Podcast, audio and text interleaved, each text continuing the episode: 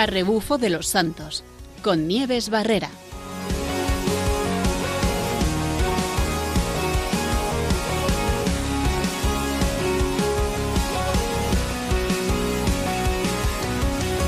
Tengo mis botas puestas, mi lámpara encendida. Buenas tardes en este bonito viernes de Adviento en el que otra vez, como dice nuestra sintonía, nos ponemos las botas y vamos allá. Hoy vamos a anunciar. Hoy tenemos una ruta muy especial, una ruta muy mariana y una ruta que en este tiempo de Adviento, pues, ¿por qué no nos va a recordar aquel camino que hizo la Virgen para llegar hasta Belén poquito antes de Jesús nacer? Y al mundo salvará. Eh, iremos en bici, un poco más modernizados, pero contaremos además con una de las personas que mejor conocen el lugar del que vamos a hablar, que enseguida seguro que muchos lo reconocen. Fantasías, esta es mi garantía. La verdadera vida encuentro en Cristo. Pues sí, todo empezó una mañana que hizo Dios el primero, que no fuera obra humana y te hicieron en los cielos. Sí, señores.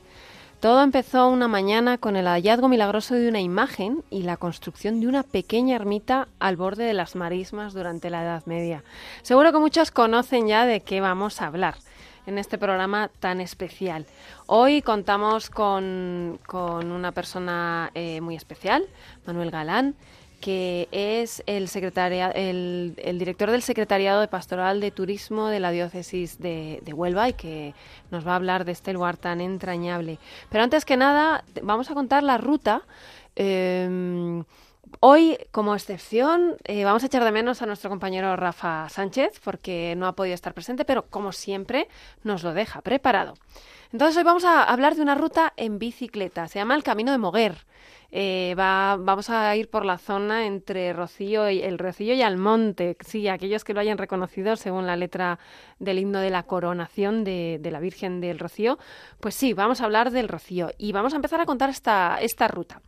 Así como nos decía Rafa, esta ruta parte desde Almonte, por la carretera de los Cabezudos, por la que se recorren unos más o menos unos 12,5 kilómetros. Es un antiguo camino que está asfaltado completamente y que se utilizaba antes para llegar al poblado forestal de los Cabezudos. En este tramo mmm, vamos a ir poquito a poco y vamos a ir reservando fuerzas para, para, todo lo demás, que aunque no es una ruta muy complicada, siempre hay que guardarse un poquito. Rafa, como me dice siempre Rafa, cada pedalada hay que ir midiéndola. No vale eso de gastar todas las fuerzas de golpe, sino vamos poquito a poco siendo prudentes. Un poquito antes del poblado de, los, de Cabezudos eh, hay un cruce, un cruce con el camino de Moguer. En ese, ese, ese lo tenemos que tomar a la izquierda. Este es el camino que eh, tradicionalmente eh, realizaban algunas de las hermandades de la provincia de Huelva en su peregrinación hasta la aldea del Rocío, si no me equivoco, que ya nos lo va a corregir eh, Manuel. Tras iniciar el camino, más o menos a un kilómetro, hay que cruzar la puerta de la valla que da acceso al Parque Nacional de Doñana. Pero ojo, no podemos olvidarnos de cerrarla, es importante, ¿vale?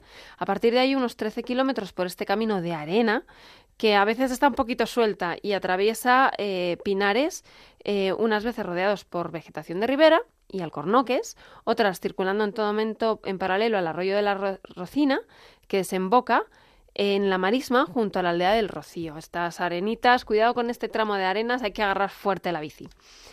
Eh, además, en época de lluvias es, a veces es fácil encontrarse algunos tramos inundados o tener que atravesar algún arroyo, aunque tiene la ventaja de que el tránsito por la arena, pasando unos días después de haber llovido, se compacta, ¿no? Eh, y también tiene su aventura, que no todo lo vamos a poner fácil, ¿no? A esta ruta nos ofrece muchas posibilidades, entre algunas eh, nos ofrece la de desviarse hacia el Palacio de la Cebrón, que ahora es un centro de interpretación para visitantes, y dar un paseo por una laguna artificial situada en las, eh, y situado en las, en las proximidades de la laguna de la Rocina. También, una vez en la aldea, se puede hacer una visita a la Virgen del Rocío, es decir, aquí nos vamos a parar nosotros y vamos a disfrutar de, de, la visita a la Virgen, de la acogida que nos hace la Virgen y, cómo no, del paisaje marismeño que es espectacular. Está lleno de aves acuáticas y con, bueno, un paisaje natural maravilloso en el que se abre la imagen de, de la ermita del Rocío, ¿no? Un contraste eh, increíble. El regreso de la ruta se hace en parte por la carretera que une la aldea con la localidad de Almonte, con el objetivo de no agotar del todo las piernas. Como les he dicho al principio, poquito a poco hay que, hay que dosificarse, ¿no? Aunque existe la posibilidad de circular por el camino de arena paralelo que normalmente recorre la Hermandad de Almonte en su peregrinación. En cuanto a la bici, porque vamos a hablar de bici, ¿no? Se recomienda llevar unas eh, gomas adecuadas para, para poder circular por la arena y utilizar la presión adecuada para evitar quedarnos atascados. Esto es importante, ¿no? Porque te puedes quedar ahí si no tienes la bici puesta a punto, ¿no? Y es importante llevar una bomba para hinchar los, eh, las ruedas si a la vuelta se decide ir por carretera, porque es muy distinto ir por un terreno o por otro, ¿no? Y si vas por carretera hay que tener bien hinchada la rueda. Em, se puede considerar una ruta llana, salvo algún tramo un poquito, un tramo corto que tiene una ligera pendiente y que nos puede hacer sudar un poquito, pero ¿cómo no vamos a poner un poquito de emoción en todo esto? No, no se trata de ir simplemente eh, despacito, sino vamos a ponerle un poquito de emoción y, ¿por qué no?, de esfuerzo. Porque ya nuestro programa, como siempre, es un programa en el que aprendemos todo aquello que se aplica al deporte, ¿por qué no?, aplicarlo a la vida y a la vida de fe. Y ese pequeño esfuerzo nos va a ir formando, nos va a ir formando el carácter, la voluntad, etcétera, etcétera. Así que esta ruta, Camino de Moguer para bici de montaña, la recomendamos. Eh, si lo buscan por internet, la recomiendan mucho. No es difícil, es interesante, es bonita. Y por supuesto, vamos a pasar por eh, el santuario de la Virgen del Rocío. Así que, como es una ruta maravillosa, eh, y como hemos empezado con el, con el himno de la coronación, vamos a hacer honor a esta Virgen y vamos a escuchar eh, por lo menos un poquito del himno del centenario de la coronación de la Virgen del Rocío, cantado por el corro parroquial de Nuestra Señora del Rocío de Bormujos. Vamos a escucharlo, que tiene mucho que escuchar.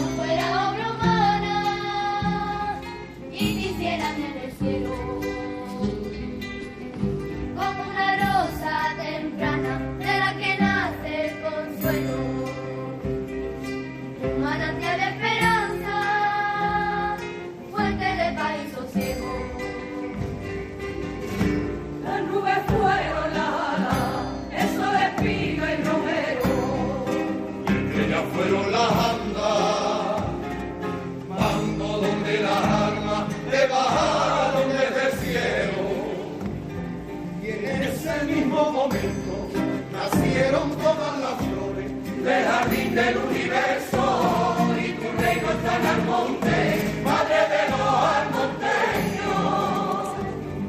Si tengo que rezar, rezo diciendo tu nombre, paloma blanca de paz, madre de todos los hombres. Y si tengo que cantar, cantar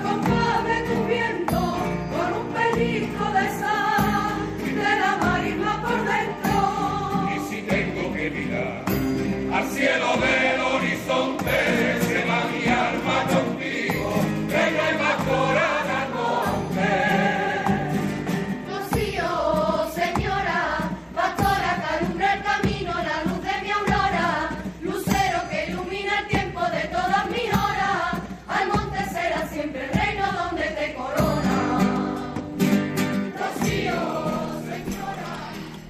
Rocío, señora, pastora que alumbra el camino, la luz de mi aurora, lucero que ilumina el tiempo de todas mis horas. Al monte será siempre reino donde te coronan. Qué bonito esto, que la Virgen nos esté alumbrando este camino eh, de, de nuestra vida, este camino de Adviento, este camino de las peregrinaciones que podemos llegar a hacer.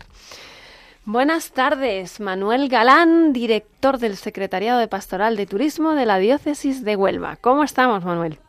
Buenas tardes, Nieve pues agradecido de poder estar con ustedes. Bueno, más nosotros, que, que, sabemos que sabes un montón de todo lo que nos vas a contar, porque además tengo que decirles que Manuel es experto en el santuario de la Virgen del Rocío, porque eh, su tesis doctoral fue sobre este santuario, así que estamos deseando escucharle qué miedo. qué va, qué va, qué va. Qué va, qué va. Qué bonito himno, qué bonita, qué boni y qué bien lo cantan, ¿eh? que es que esto mueve los corazones, desde luego. Pues sí, verdaderamente. Además es un coro muy bueno que ha versionado varias cosas y, lo han hecho siempre muy bien. El coro de la Hermandad del Rocío de Bormujos, precisamente, que ha cantado en varias ocasiones en la misa de Pentecostés y lo hace de una manera verdaderamente deliciosa.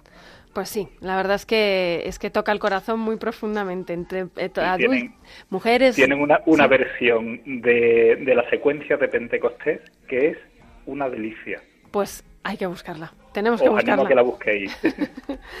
bueno, vamos a ver. Eh, Manuel, yo quería preguntarte muchas cositas, sobre todo porque a los que no somos eh, muy, muy ilustrados en estos temas de hermandades, cofradías y de la historia del Rocío, que según he ido mirando a mí me, está encantando. ¿no? Y quería preguntarte un poquito. Primero sobre la historia, ¿no? Porque hablamos de, un santuario de la Virgen y cómo nace, en qué momento, por qué, todas estas cositas. Bien. Bueno, antes de entrar de lleno en eso, decirte al hilo de lo que comentabas de que te va enganchando y, eso sí te quería prevenir de que el rocío engancha verdaderamente. Al fin y al cabo no es ni más ni menos que la devoción a nuestra madre. Entonces, pues mm, te, acapara de tal modo que, una vez que te, que te coge no te suelta. Entonces, bueno, eh, y es verdad que la historia del rocío es preciosa porque, bueno, pues hunde sus raíces hasta la Edad Media. y lo que, sí, nada más y nada menos. Lo que hoy es la aldea del Rocío, que, bueno, es una aldea con calles de arena, eh, tiene su origen eh, en el periodo de la Reconquista. Todas aquellas tierras pertenecían al reino taifa de Niebla, que fue reconquistado por Alfonso X el Sabio en 1262. Y el rey castellano, eh, él, igual que ya hizo su padre tras la reconquista del reino de Sevilla, pues iba cristianizando todas aquellas tierras que, que iba integrando a la corona castellana, que era católica. De manera que, tras la reconquista del reino de Niebla, pues empieza a evangelizar todos aquellos territorios y manda levantar una ermita en aquel lugar.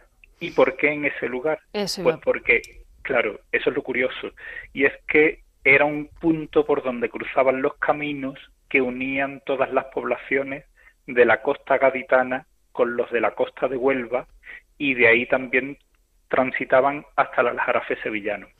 Claro, era un punto crucial en cuanto a su importancia y el rey sabio pues manda entronizar allí una imagen de la Virgen para evangelizar. Claro, él sabía que por allí transitaba gente de todas aquellas poblaciones, de manera que la buena noticia del Evangelio iba a ser expandida rápidamente en un abanico amplísimo de localidades.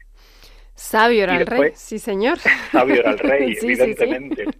Y después un, un, dato muy curioso que también nos hace ver, porque evidentemente todo esto nos falta el documento que nos diga que fue él, pero estamos ante un puzzle donde todas las piezas encajan faltando el nombre del monarca. Pero, ah. claro, ¿por qué lo primero a lo que nos aferramos, aparte de la fecha que todo encaja en, su reinado, eh, lo primero a lo que nos aferramos para pensar en su figura es que lo que entroniza para cristianizar no es una imagen de Cristo, sino una imagen de María. Qué, sabio era también, ¿verdad? La madre. y, todo eso es porque él era profundamente devoto de María. Qué bueno. De la Virgen. Entonces, lo primero que nos hace pensar que fuera él. Claro. Y claro, todo encaja en que todo, eh, todo este, su origen está en el reinado de este, de este hombre, de Alfonso X, porque el primer documento ya escrito que, que sí nos da testimonio de la existencia de la ermita de, de, la Virgen en el bosque de la Rosina es de, del primer tercio del siglo XIV.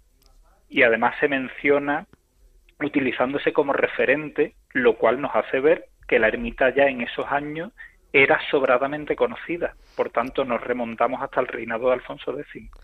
Claro, ahí haciendo, atando todos los cabos, al final llegamos a, a, ver que realmente era, eh, fue él el que instauró todo esto por aquí. Pues qué buena idea tuvo, porque en un lugar de encuentro, y qué bonito pensar que la Virgen está en el lugar de encuentro. Es decir... ¿Y quién le iba a decir a él sí. que 800 años después iba a seguir punto de, siendo punto de encuentro de gentes venidas desde tantísimos lugares? Y, y, y, no poca gente, porque uno puede pensar, sí, algunos van. ¿Cómo cuánta gente se puede llegar a reunir allí? Pues en romería eh, cada año para Pentecostés se estima eh, una cifra aproximada al millón de personas. Caray. Y, y para momentos puntuales, como por ejemplo los traslados de la Virgen del Rocío hasta la Villa de Almonte, que eso se celebra solo una vez cada siete años, pues el último, eh, las cifras oficiales superaban el millón cuatrocientas mil. Madre mía, si es que la Virgen acoge y acoge a todos, ¿eh? Así es, y arrastra mucho. Mucho, mucho, pero además eh, eh, acoge, arrastra y eso tiene muchos frutos después. Em, porque dentro, o sea, en, torno al, santuario del Rocío, existen lo que hay, bueno, lo que son las hermandades, ¿verdad? Efectivamente. Cuando, bueno, cuando se va expandiendo la devoción a la Virgen en aquella zona, pues se empiezan a crear hermandades que rinden culto en sus pueblos, eh, rinden culto a la Virgen del Rocío. De esta manera se crea la Hermandad Matriz en Almonte y las distintas, vamos, hermandad matriz que tiene el título de matriz porque tiene hermandades hijas filiales. Ajá, qué interesante. actualmente hay 127 hermandades filiales repartidas no solamente por Huelva, Sevilla y Cádiz, que son las tres provincias eh, equidistantes, por decirlo de algún modo, del punto que es el Rocío, sino expandidas por todo el territorio nacional e incluso internacional. Ah, Debemos recordar que la Hermandad de Bruselas, Hermandad filial de Bruselas, peregrina también cada año en romería y ahora en el mes de diciembre, si Dios quiere, pues peregrinará para celebrar también su misa de peregrinación. Qué bueno. En diciembre, en, madre mía, con todo este frío. Tiene que ser interesante vivir una, en una Navidad esta experiencia, ¿eh? Pues sí, lo es. Y pasar la Nochebuena en el Rocío también es una experiencia muy bonita. Bueno, ¿y tú ya la has hecho alguna vez? Afortunadamente sí. ¡Wow! Eso debe ser increíble porque debe ser súper bonito, ¿no? Es como. Y además, supongo que llegarás caminando y. y, o, o, por lo menos será un lugar de acogida como. Normalmente la familia pasamos la Nochebuena en el Rocío. ¡Qué bueno! Sí, sí, pero es una costumbre muy común. Y, lo que sí llegaré caminando el día 31 para despedir el año, como desde hace mucho tiempo lo vengo haciendo con un grupo de amigos. y, es la mejor manera que tenemos de despedir el año dándole las gracias a la Virgen y poniendo en sus manos el año que, iniciamos. Qué interesante, qué bonito, qué bonito. Un buen, lo que, como lo que dices, un, un buen un broche final perfecto y un buen comienzo. Así es. Y bueno, en cuanto a todas estas hermandades, eh, ¿qué es lo que, o sea, bueno, cómo se puede pertenecer? Me refiero, uno esto lo hereda, uno lo, lo, lo pide y, es miembro, y, y luego ¿qué, ¿qué, requiere, qué compromisos o qué, qué condiciones requiere. Hombre, está bien ser hermano de alguna hermandad porque eh, es una manera también de vivir la, la fe en comunidad y, vincularse a una hermandad también lo hace eh, participar de los actos que esta hermandad organiza, eh, actos de culto, actos de formación, actos devocionales, eh, peregrinación y evidentemente es mucho más fácil también peregrinar al Rocío siendo hermanos de una hermandad, que no es requisito imprescindible, evidentemente. Pero sí es verdad que es una manera más enriquecedora de vivir la, la fe. Sí, desde luego, la comunidad siempre en, eh, para todo en realidad, ¿no? Cuando uno no puede, el hermano le ayuda, ¿no? Efectivamente. O, cuando uno tiene, lo puede compartir con los hermanos y, Y ya sabemos que en una caminata nunca está de más ir acompañado, porque hay veces que uno no, no tiene fuerzas y, y, el Señor te va poniendo a otros para, para que tiren de ti. Así es, verdaderamente. ¿Y mm, cuáles son los fundamentos de, de, esta hermandad? ¿Qué es lo que... Mm, y sí, así en resumen, para conocer a fondo un poquito... Hombre, la hermandad matriz es la que vela eh, por todo lo concerniente a la devoción a la Virgen del Rocío. Y es la que gestiona el santuario, eh, organiza todos los cultos que allí se, celebran, organiza toda la labor de formación, que es uno de los tres pilares fundamentales sobre los que se sustenta cualquier hermandad, culto público, eh, formación de sus hermanos y caridad entonces eh, se gestiona ella misma, pero además es la que gestiona todo el movimiento mariano rociero. Es decir, todas las hermandades del rocío no son filiales hasta que la hermandad matriz la acepta como tal. Puede haber una hermandad canónicamente erigida en una diócesis, en una localidad, pero no es admitida como filial del Rocío hasta que la hermandad matriz no lo, no lo dice. Hace unos días, precisamente, se han nombrado dos nuevas hermandades filiales, una en Torremolinos y otra en Montequinto, que es un barrio de, la localidad sevillana de Dos Hermanas. Pues felicitaciones a las nuevas hermandades filiales que, que vayan a formar parte de esta gran familia. Así es. Sí, por lo que voy... Son las que cumplen, lo, vamos, están ocupando los números 126 y 127 de, de, la nómina de hermandades filiales. Bueno, bueno, y claro, y, y qué bonito los, los pilares fundamentales que dices, ¿no? Formación, oración y caridad, la vida cristiana. Es que es el, el fundamento de la vida cristiana, en, en definitiva, ¿no? Y mm, y mm, claro, es que estas, por lo que voy viendo, voy descubriendo cuando hablo con, con todos los que estáis relacionados con estas hermandades, es, las hermandades eran como los, el movimiento de apostolado seglar de hace siglos. Y siguen siéndolo, claro, pero que era como la base para los laicos que pudieran hacer esas actividades de oración y de caridad y de formarse y demás. Eran el sustento de la fe muchas veces. Sí, y ahora mismo lo están siendo también en sus parroquias, por ejemplo, y en sus localidades, y no podemos perder de vista que, gracias a estas hermandades eh, la llama de la fe también permanece encendida en tantos lugares. Eh, somos conscientes que vivimos en una sociedad cada vez más laica que nos invita a, dar la espalda a todo lo que es la religión y sin embargo las hermandades hacen el esfuerzo por mantener vivo todo esto y, y es de agradecer además eh, el esfuerzo tan increíble que hacen mm, algunas de estas hermandades, eh, la gran mayoría, si me apura, eh, trabajando con los jóvenes. Es, sí, exactamente, que además los jóvenes que hay veces que no tienen un lugar o un... A veces, a veces se ven un poco más perdidos y les aportan esa acogida que necesitan. Increíble esta labor. Manuel, vamos a... Estás, estamos hablando de caridad. Y bueno, nosotros eh, desde aquí, a, lo mejor no todo el mundo puede acercarse a la Hermandad del Rocío a hacer caridad, pero vamos a, ayudar a llevar la buena nueva, así como hacía Alfonso X el Sabio, poniendo los medios para llevar la, buena nueva a los demás eh, y que el mensaje, de, el mensaje que nos dejaba eh, que nos deja el Evangelio, ¿cómo podemos hacer que llegue a todos? ¿no? Pues mira, vamos a escuchar cómo el, eh, Luis Fernando, el director de Radio María, nos cuenta cómo podemos ayudar a llevar la, la buena nueva a todas las casas.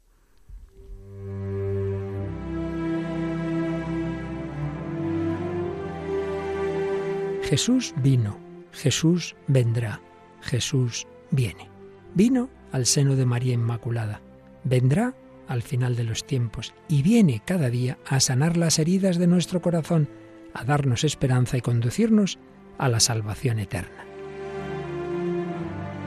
Sin embargo, aún son muchos los que no conocen a Jesucristo.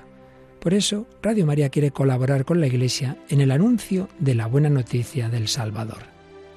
Para ello, necesitamos tu ayuda. Tu oración, compromiso voluntario y donativos nos permitirán prolongar la voz de Juan Bautista y preparar los caminos del Señor. Puedes informarte de cómo colaborar llamando al 91 822 8010 o entrando en nuestra página web radiomaria.es. Radio María, la fuerza de la esperanza. la fuerza de la esperanza y como no, nuestra madre siempre nos lleva a practicar la esperanza y, y, todo lo que nos da lo queremos dar a, a, los hermanos por medio de, pues mira, por cómo no, que la palabra del Evangelio llegue por medio de la radio. Ya saben cómo pueden ayudar. Y como estamos eh, aquí siempre conectados todos, vamos a abrir micros, y, digo teléfono, y vamos a, abrir también el WhatsApp por si alguien que nos está escuchando ya, que está escuchando a Manuel, eh, ha hecho la peregrinación al Rocío o, ha estado por allí, o pertenece a alguna hermandad, así que nos lo cuente, ¿vale? Y para eso dejamos o bien el número de teléfono del directo, que es el 91 005 94 19, repito, 91 005 94 19, o si alguno quiere escribirnos un WhatsApp, está disponible el número 687 6949 99, repito, 687 694999. Manuel, seguimos hablando de todo este tema. Estupendo. Porque me parece súper bonito y, además tengo mucha curiosidad porque ahora vamos a hablar un poquito de lo que es la peregrinación en sí. Porque por lo que veo mm, hay un montón de recorridos. O sea, primero porque es un lugar de cruce de caminos, como, bien nos decía, nos decías. Dinos algunos recorridos y ¿cuál vas a elegir tú para hacer este día 31? Pues mira, esos caminos originarios se siguen manteniendo, son los caminos que transitan las hermandades cada año para peregrinar en Pentecostés y celebrar con la Virgen la romería. Entonces, eh, hay uno que cruza el Parque Nacional de Doñana, que es el que trae las hermandades de Cádiz, otro que es el que habéis mencionado, el Camino de Moguer, que es el que trae algunas, no todas, algunas de las hermandades de la provincia de Huelva, el camino que viene desde Sevilla, cruzando todo el Aljarafe y llega por el puente de la Jolí hasta el Rocío, y el que viene desde Almonte y todos los pueblos colindantes más próximos al monte que, eh, que, que transitan muchas hermandades eh, de la provincia de Huelva también y otras de fuera que se, se agregan a este camino para peregrinar desde el monte hasta el Rocío, que es el conocido como Camino de los Llanos, que será el que yo transite el día 31. Qué bueno. ¿Y, por qué transitaré ese? ¿Por qué? Eso pues quería preguntar. Porque tiene, claro, tiene eh, una connotación muy especial. Cuando hablaba anteriormente de los traslados de la Virgen hasta el monte, traslados que decía que solo se celebra una vez cada siete años, pues es la Virgen transita por este mismo camino. De manera que peregrinar por el camino de los llanos, cualquier día del año, tiene la connotación también de saber que es el camino por el por donde ha transitado la Virgen. Antes o después, pero ha cogido por ahí. Entonces, coger por la misma vía que ha cogido ella previamente y seguirla, imitarla y ella nos enseña el camino. Es siempre, siempre, siempre va a estar ahí, no un camino súper concreto el que vas a, el que vas a realizar. Mm, qué bonito, qué bonito vivir estas navidades haciendo este, este recorrido. Bueno, os animo, os animo que nos acompañéis. Por supuesto, y además que, que, acompañen y que nos lo cuenten, porque estamos deseando escuchar a la gente que nos cuente todas estas, todas estas actividades que van realizando, que son todas experiencias eh, súper bonitas. Hay algo de lo que te quería preguntar, porque viendo, hay una serie en, en cuanto a la devoción a esta, a esta, pues a esta Virgen del Rocío, con las hermandades y demás. He visto que hay una serie de conceptos o de mm, formas de devoción que me gustaría que explicaras, porque he visto que, bueno, lo primero, ¿cómo se llaman los peregrinos que van a hacer el rocío? ¿Lo sabes? Eh, bueno, eh, el nombre común, peregrinos o rocieros, pero bueno, rocieros somos todos los devotos de la Virgen del Rocío, ya vayan andando a caballo o, no vayan siquiera, pero, pero siendo devotos de la Virgen del Rocío ya los consideramos rocieros. Ah, bonito nombre. Manuel, tenemos una llamada. Eh, vamos, a hacer, vamos a ver que nos llaman ya del de algo relacionado con el tema del Rocío. Escucha, escucha, a ver. Hola, buenas tardes. Hola, buenas tardes. Te llamas Inma, ¿verdad? Sí, muy buenas tardes, ¿qué tal, Nieves? Muy bien. Inma, ¿desde dónde nos llamas? Pues estoy llamando desde Madrid, pero Manolo sabe perfectamente quién soy. Sí, te he reconocido por la voz. ¡Ay, qué bueno! y Marco, una, una, rociera también, una, vamos, muy orgullosa de ser rociera. Llamo desde Madrid, pero soy de Arcos de la Frontera, de Cádiz. ¡Qué bueno! Lugar de encuentro. Otra vez lo tenemos. Mm. Pertenezco a una hermandad filial, sí.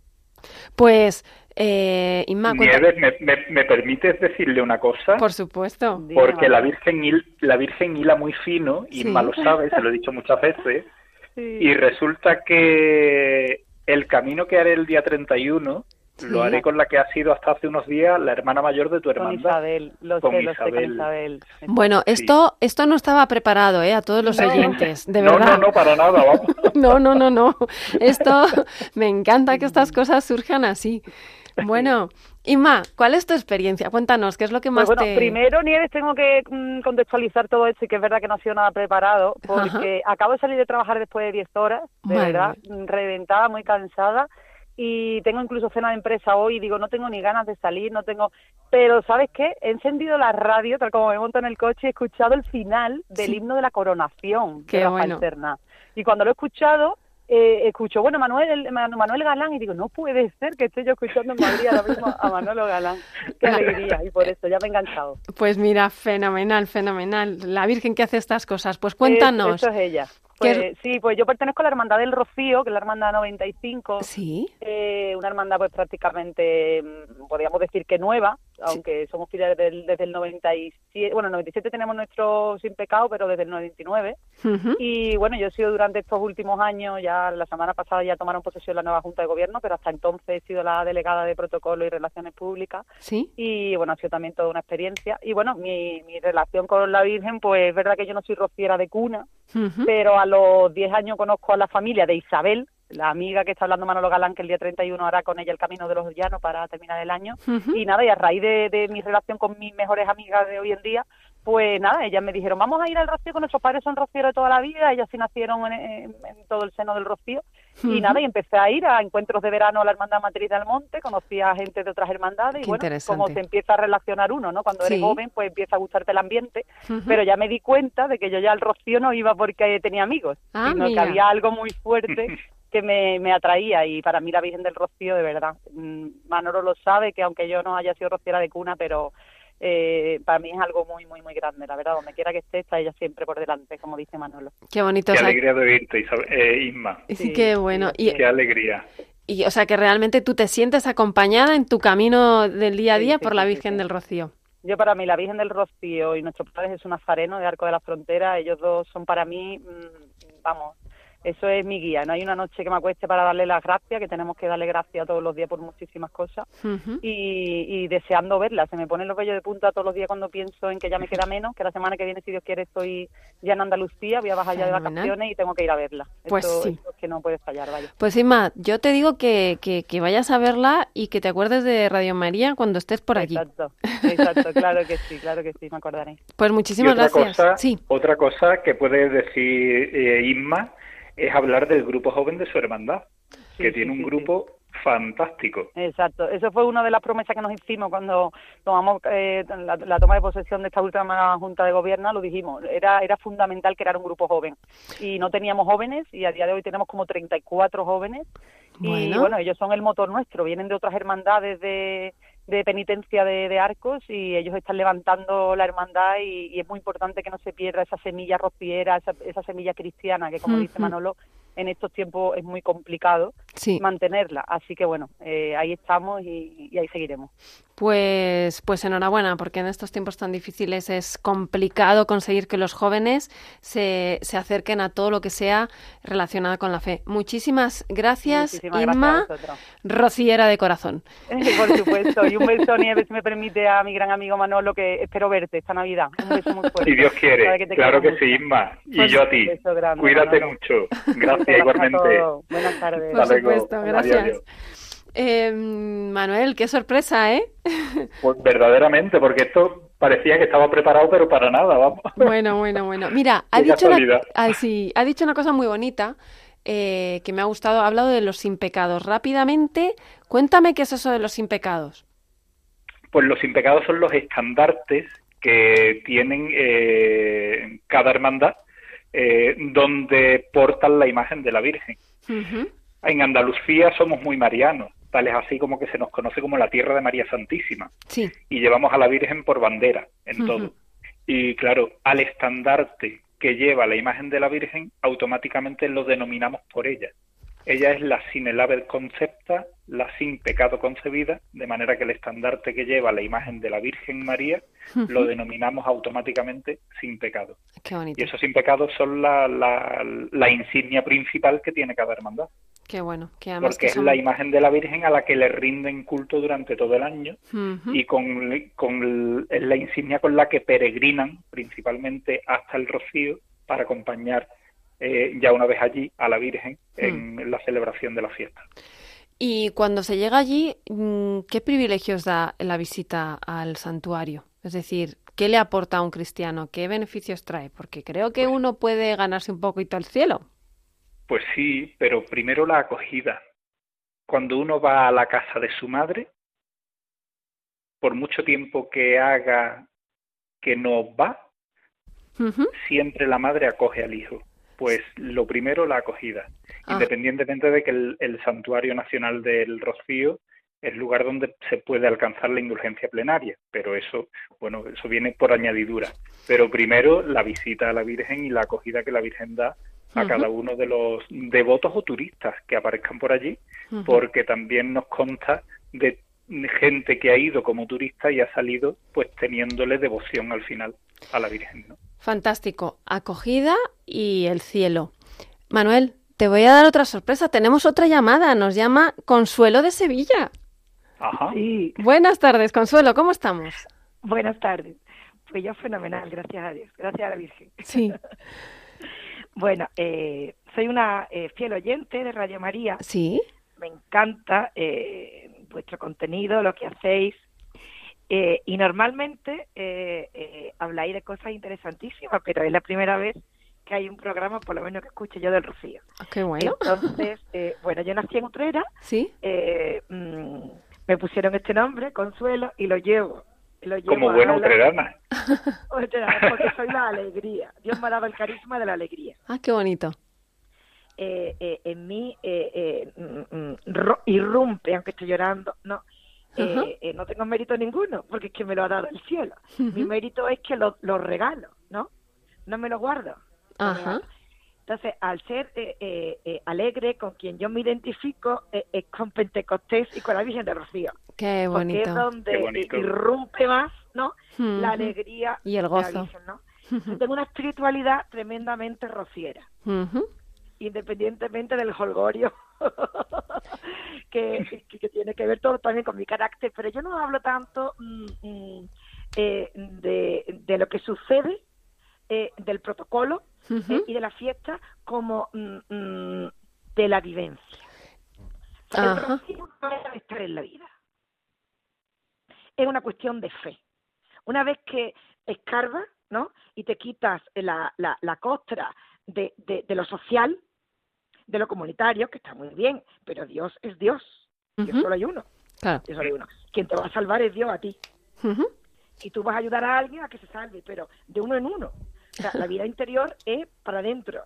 ¿no? Entonces el rocío, lo bonito, lo bonito de todo lo, lo, que ofrece eh, eh, la fama mundial eh, y todo está ya organizado, ¿no? Pero lo bonito, lo que nos queda es esa conversión, ese saboreo esos dones del Espíritu Santo que los regala. Y encima, que ya sucede. Con, la y con los abiertos y... todo eso. Exactamente, y encima con esta celebración que me dices, Consuelo, de Pentecostés, que Manuel nos va a contar que es la importante, ¿verdad? Yo creo que sí, es. que es la importante. Y va al hilo de lo, que Consuelo está contando. Claro, Porque esa alegría y, y esa fe se palpa claramente y Consuelo lo, mm, intuyo que lo puede corroborar eh, en la celebración de la misa de Pentecostés. Cuéntanos cómo es esta celebración, Manuel. Consuelo, pues eh, eh, perdona, Consuelo, muchísimas gracias por esta, por esta aportación. Y... feliz. Es que de verdad estoy llorando de alegría. Es que yo creo que la humanidad y España, sobre todo este fin de semana, eh, por estoy llorando por vuestra oportunidad, pues que está sedienta de entrar. Absolutamente. No tanta tienda, tanto corte inglés, aunque te lo regalaran. Necesitas a María. Necesita la alegría del Evangelio. Que Dios ha muerto por nosotros, por Dios para algo. Fantástico, Consuelo. De la grandeza. Pues vamos a, pues muchísimas gracias, Consuelo. Vamos a preguntarle a Manuel cómo es esta celebración a la que podemos asistir todos, que sea para recibir esos dones. Pues sí, verdaderamente así es, porque, bueno, gracias a los medios de comunicación que actualmente eh, transmiten la, la, misa, eh, tanto por radio como por televisión y a través de Internet, se puede seguir desde cualquier parte del mundo. La misa es solemnísima, como es eh, tan multitudinaria, no se puede celebrar en el interior del santuario sino que se hace en la plaza del Real, que está justamente colindante al santuario, justo en el lateral. Y allí se monta mm, eh, un escenario donde está la mesa de altar para celebrar el, sagrado sacrificio y todo aquello decorado con la asistencia de todos los impecados de todas las hermandades filiales. Qué bonito. Ante miles de personas y, en un lugar que, es al aire libre, hay momentos de la celebración donde el silencio se mastica, que solamente se, se escucha el piar de los pájaros. y, esa alegría de la que hablaba Consuelo, que es la propia mm, del Espíritu Santo, pues mm, es palpable como el Espíritu desciende cada mañana de Pentecostés en aquella celebración. Pues tenemos que ir para allá a celebrar esta, este día tan grande de Pentecostés, eh, acompañados por la Virgen. Manuel, te voy a hacer, tiene que ser súper breve porque ya nos estamos pasando, nos están regalando algún minuto más. Quiero preguntarte, ¿cuál es el, tu sitio preferido eh, en el santuario? En el santuario, pues mira, me quedo con un banco del centro de la nave, sí. desde donde veo hmm. la Virgen en el altar mayor, veo el sagrario y por la puerta lateral veo la marisma. Wow. Y es que la devoción a la Virgen del Rocío está íntimamente ligada y no se puede desligar de su entorno. De hecho, eh, está claro que la Virgen, los santuarios marianos están en lugares eh, muy bien escogidos. Está claro que en todo eso la Virgen ha ido por delante también y uno de los títulos que tiene la Virgen del Rocío, que se le conoce también como Blanca Paloma, y uno de ellos es Reina de las Marismas. Y, ese título, cuando se, se conoce bien el entorno y se conoce el enclave donde está situado el santuario, se entiende perfectamente que uno de los vivas que se le da a la Virgen sea el de Reina de las Marismas. Pues hasta aquí nos quedamos, Manuel. Muchísimas gracias con esta Reina de las Marismas, esta Virgen del Rocío. te agradecemos eh, tu aportación a Manuel Galán, director del Secretariado Pastoral de Turismo de la Diócesis de Huelva. Y a todos los oyentes que recordarles que pueden seguir escuchando el programa si quieren repetirlo o, o enviarlo o volver a escucharlo en la parte de podcast de radiomaria.es.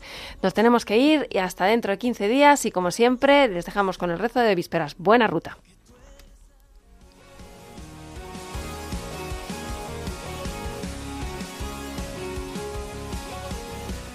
A rebufo de los santos, con Nieves Barrera. Mis botas puestas, mi lámpara encendida, y voy a proclamar que tú eres la verdad. Vamos como soldados, fieles a tu llamado. Hoy vamos a anunciar que tú eres la verdad.